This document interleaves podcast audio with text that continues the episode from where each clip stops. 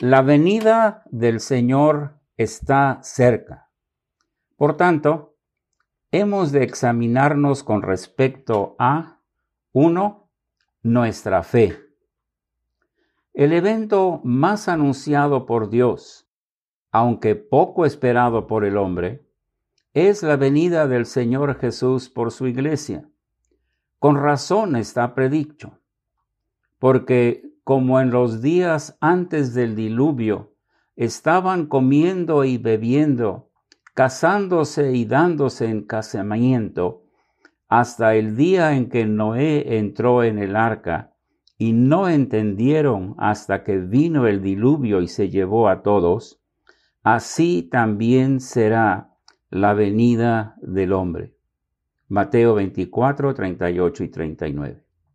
Pero nosotros, ante tanto acontecimiento que confirma la venida que el Señor está cerca, sí hemos de estar listos para este evento. Por eso, el título de nuestros estudios este trimestre es La venida del Señor está cerca. Y hoy, como primer tema, presentaremos que, por ello, debemos de examinarnos con respecto a nuestra fe.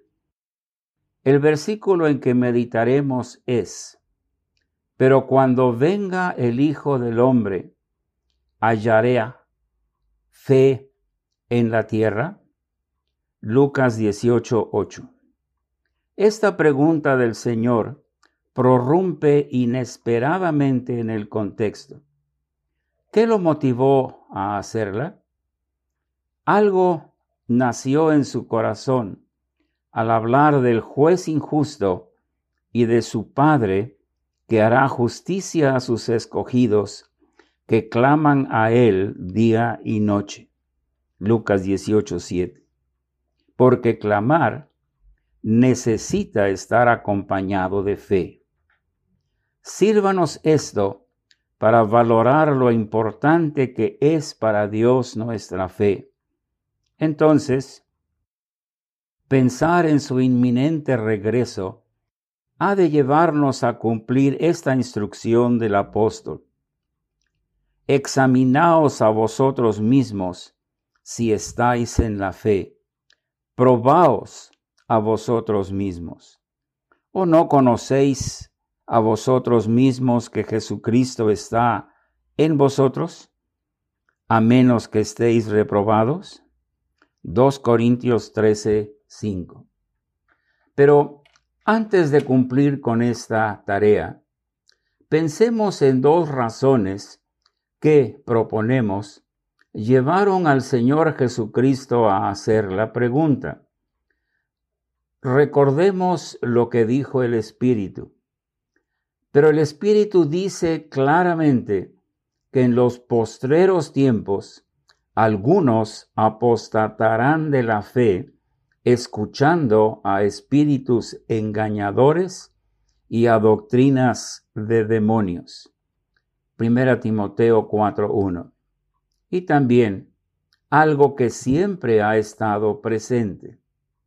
Ciertamente, si habiéndose ellos escapado de las contaminaciones del mundo por el conocimiento del Señor y Salvador Jesucristo, enredándose otra vez en ellas, son vencidos, su postrer estado viene a ser peor que el primero, porque mejor les hubiera sido no haber conocido el camino de la justicia, que después de haberlo conocido, volverse atrás del santo mandamiento que les fue dado. 2 Pedro 2, 20 y 21. Los dos casos pueden identificarse como apostasía, pero las razones para ello son diferentes. En el primer caso, es escuchar a espíritus engañadores y a doctrinas de demonios, algo que está surgiendo con fuerza hoy, cuando oímos de reformas a la fe o adecuaciones de la doctrina para estar de acuerdo a la época en que vivimos.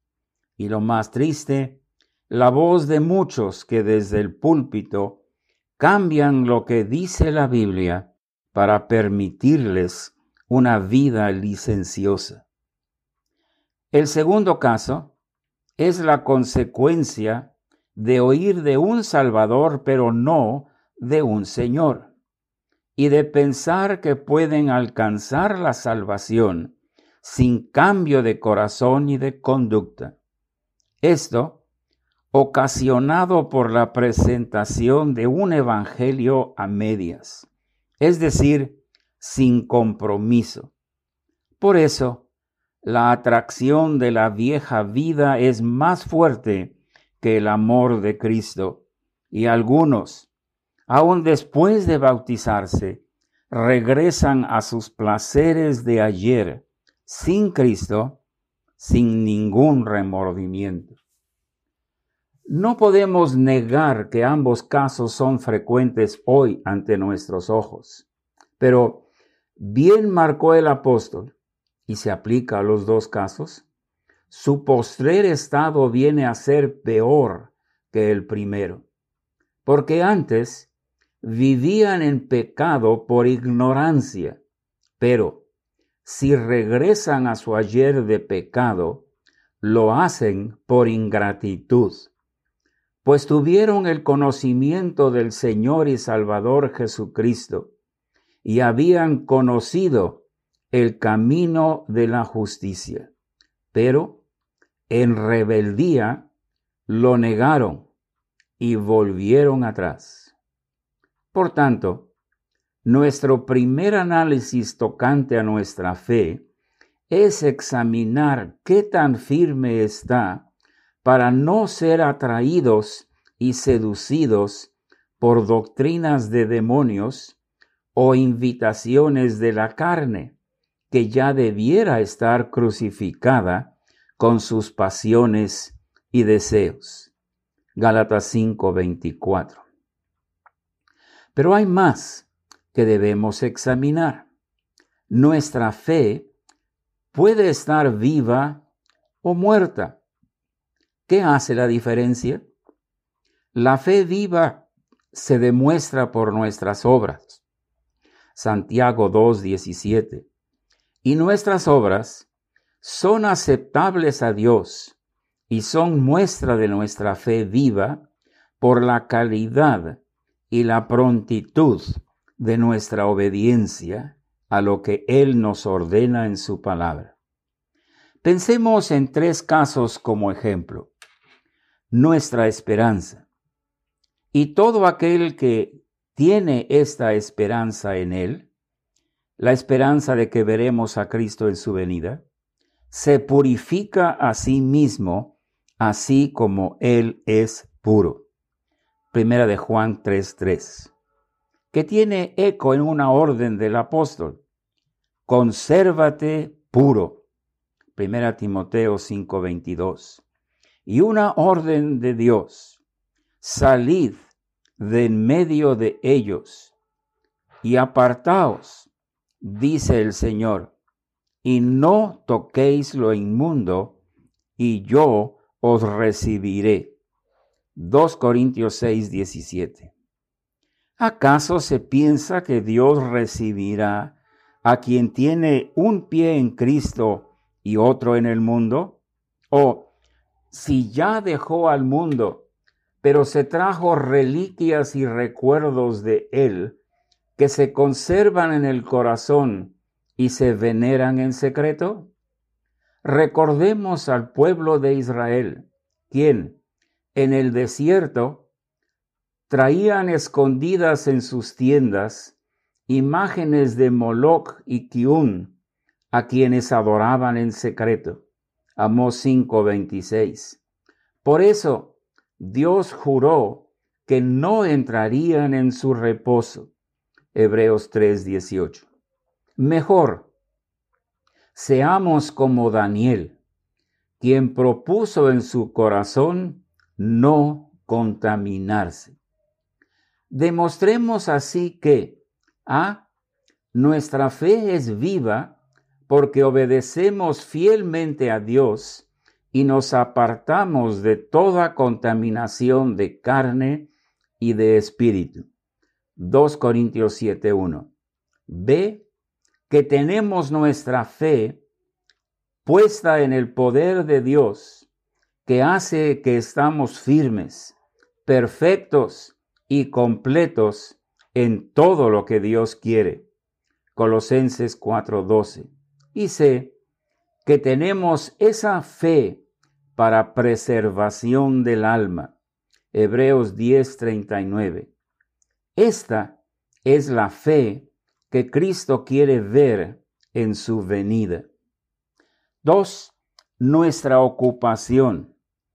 Esta es otra orden que hemos de verificar que cumplimos, tal como Dios lo pide, y que esto es agradable a sus ojos. Oigamos la siguiente orden como de labios de nuestro amado que está ausente.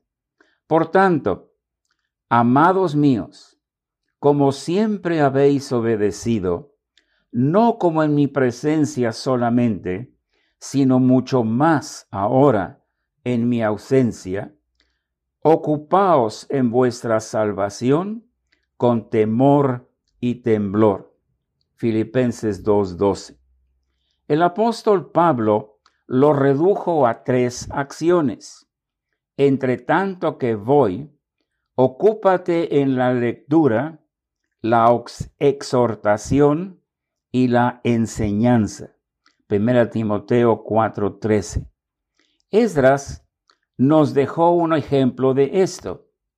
Leemos, porque Esdras había preparado su corazón para inquirir la ley de Jehová y para cumplirla y para enseñar en Israel sus estatutos y decretos. Esdras 7:10. Aquí las acciones son inquirir, cumplir y enseñar. Cumplamos con esta encomienda de nuestro Dios y demostremos que nuestra fe es una fe viva. Después de varias órdenes a Timoteo, el apóstol Pablo concluye, ocúpate en estas cosas, permanece en ellas, para que tu aprovechamiento sea manifiesto a todos. 1 Timoteo 4:15. Entendamos bien cuál es el propósito y la razón del por qué se nos pide que nos ocupemos en nuestra salvación con temor y temblor. Dios quiere que nuestro aprovechamiento sea manifiesto a todos.